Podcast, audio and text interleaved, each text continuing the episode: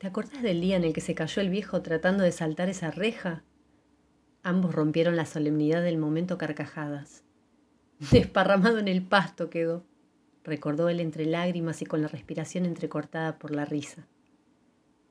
Yo creo que me hice pis encima de tanto reírme ese día. ¿Y el tío Juan? No le daban las piernas cortas para ir a darle una mano. Uno peor que el otro, sentenció ella limpiando con el borde del dedo índice el rímel negro que le chorreaba por la mejilla. Qué épocas. Ni que lo digas, suspiró él con un dejo de pena. Por lo menos nos quedan los recuerdos, ¿no? A vos te quedarán los recuerdos. A mí la muerte me está quitando todo.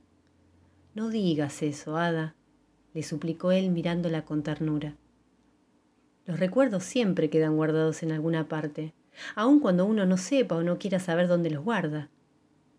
Yo me quedo con los míos. No pienso dejar que ese cajón se lleve a la tierra todo lo que hemos vivido juntos. Es que me resulta muy difícil en este momento creer que ya no. Entonces no lo hagas, la interrumpió. ¿De verdad crees que la muerte se lleva todo? Ah, pavadas. Ya sonás como el viejo vos, le marcó con una leve sonrisa. Te falta gritarme a los cuatro vientos y agitando la mano en el aire. Vos y tu hermano no son ni buenos ni malos, son incorregibles. Los dos rompieron en silencio de la sala carcajadas nuevamente. ¿Te imaginas si estuviese el viejo acá? Estaría criticando el café que sirvieron o la luz que apunta a las coronas de flores y cerrando cada queja con ese la pucha tan clásico de él y aprovechando la pared de espejos atrás del cajón para acomodarse los tres pelos locos que tenía, agregó ella. Sí, rió él, tengo tan presentes sus gestos. Vamos a ver cómo luce allá arriba ahora. O allá abajo, provocó ella, y ambos volvieron a desternillarse de risa. De pronto, el silencio los envolvió de nuevo.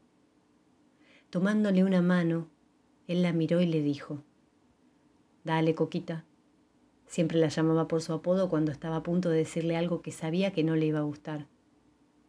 Es hora. Pero es que no quiero. Todavía no, no estoy lista, replicó ella. ¿No podés quedarte un ratito más?